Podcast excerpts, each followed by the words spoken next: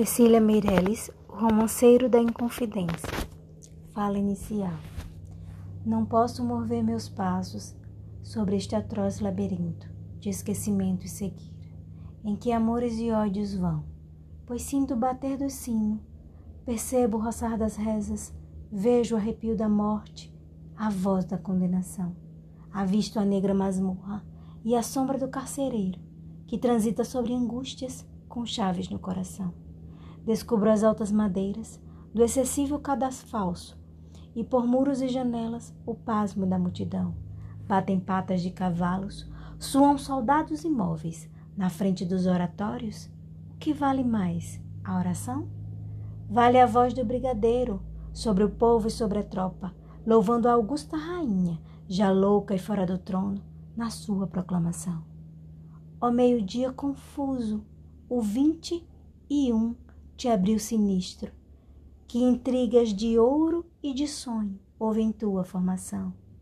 Quem ordena, julga e pune, quem é culpado inocente. Na mesma cova do tempo cai o castigo e o perdão. Morre a tinta das sentenças e o sangue dos enforcados, liras, espadas e cruzes, pura cinza agora são na mesma cova, as palavras, o secreto pensamento, as coroas e os machados, mentira e verdade estão. Aqui, além, pelo mundo, ossos, nomes, letras, poeira, onde os rostos, onde as almas, nem os herdeiros recordam rastro nenhum pelo chão.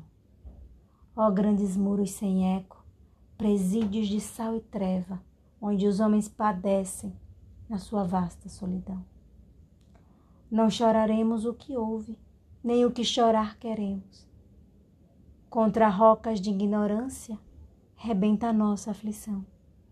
Choramos esse mistério, esse, esse esquema sobre-humano, a força, o fogo, o acidente da indizível conjunção, que ordena vidas imundos em polos inexoráveis de ruína e de exaltação.